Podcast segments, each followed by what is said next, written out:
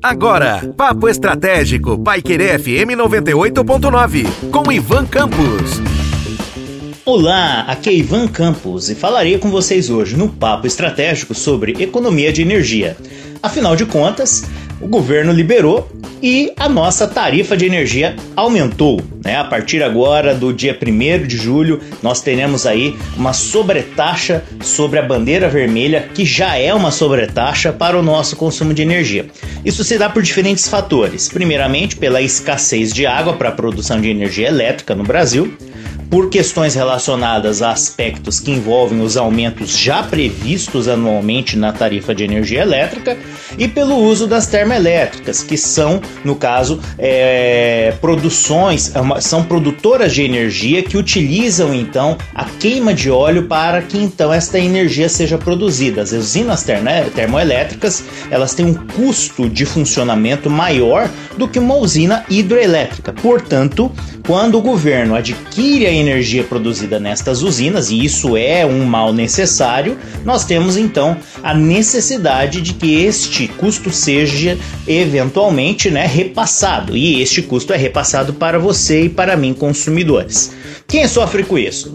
Sofrem as pessoas, né? Sofrem as empresas, sofrem aqueles que precisam da energia elétrica para trabalhar e para, né, no caso, sobreviver. Afinal de contas, nós sabemos muito das grandes dificuldades que existem para uma micro ou pequena empresa, uma pequena indústria, é, em trabalhar sem energia elétrica. Isso é inviável. E para você e para mim, que temos a necessidade do consumo da energia elétrica para trabalhar. Quem está trabalhando a partir de casa no home office, quem está trabalhando é, com pequenas fábricas ou produções caseiras, né, o micro ou pequeno empreendedor que produz, por exemplo, alimentos ou que produz, por exemplo, é, costureiras, entre outros exemplos que nós temos e que precisam né, da energia elétrica. Da mesma maneira, nós estamos passando por uma primeira onda de frio aqui no sul do Brasil, Particularmente, nós temos aí uma característica de que em Londrina está bastante frio e teremos outras ondas de frio após esta que nós estamos né, vivenciando.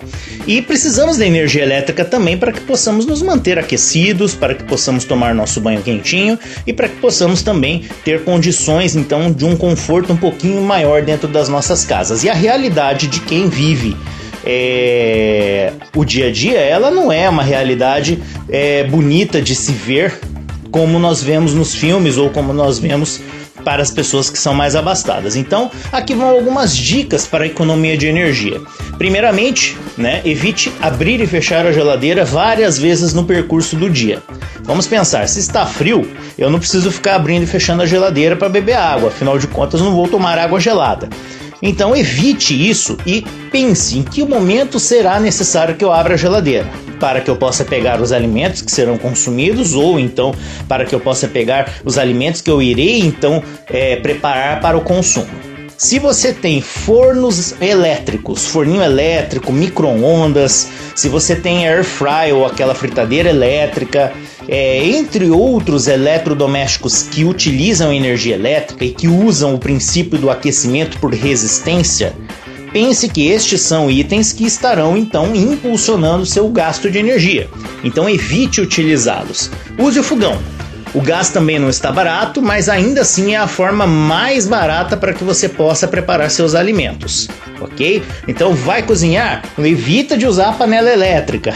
Vai preparar um assado, evita de usar o forno elétrico. Vai preparar uma fritura, evite usar air fry. Vai preparar ali, nesse caso, uh, um sanduíche, faça uso do bauru de chama do fogão. E aí com isso você já estará economizando um pouquinho de energia. Ah, vou passar roupa. Faça de uma vez. Evite o uso fracionado do ferro elétrico durante vários dias seguidos dentro da sua rotina.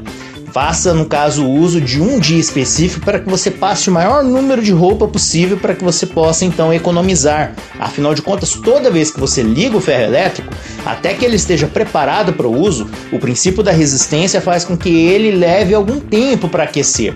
Toda vez que você desliga o ferro e liga ele novamente, a mesma coisa acontece. Então, uma vez que ele já está aquecido, você consegue fazer o uso dele por maior tempo e, consequentemente, economiza energia. Se você tem ar condicionado que esquenta e aí obviamente você não vai estar tá utilizando ele para o modo frio, também saiba que ao utilizá-lo, você além de queimar ar dentro da sua casa, porque afinal de contas o aquecimento que não é natural ele faz isso, você também consegue com isso um gasto de energia.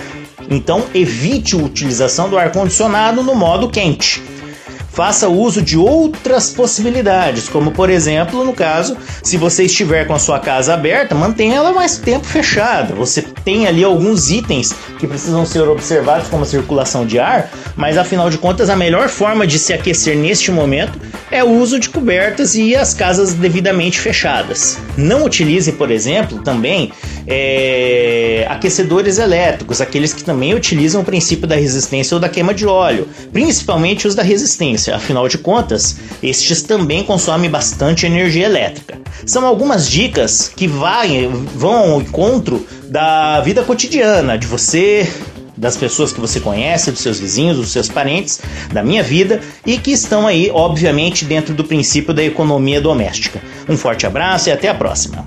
Você ouviu Papo Estratégico, Paiquerê FM 98.9, com Ivan Campos.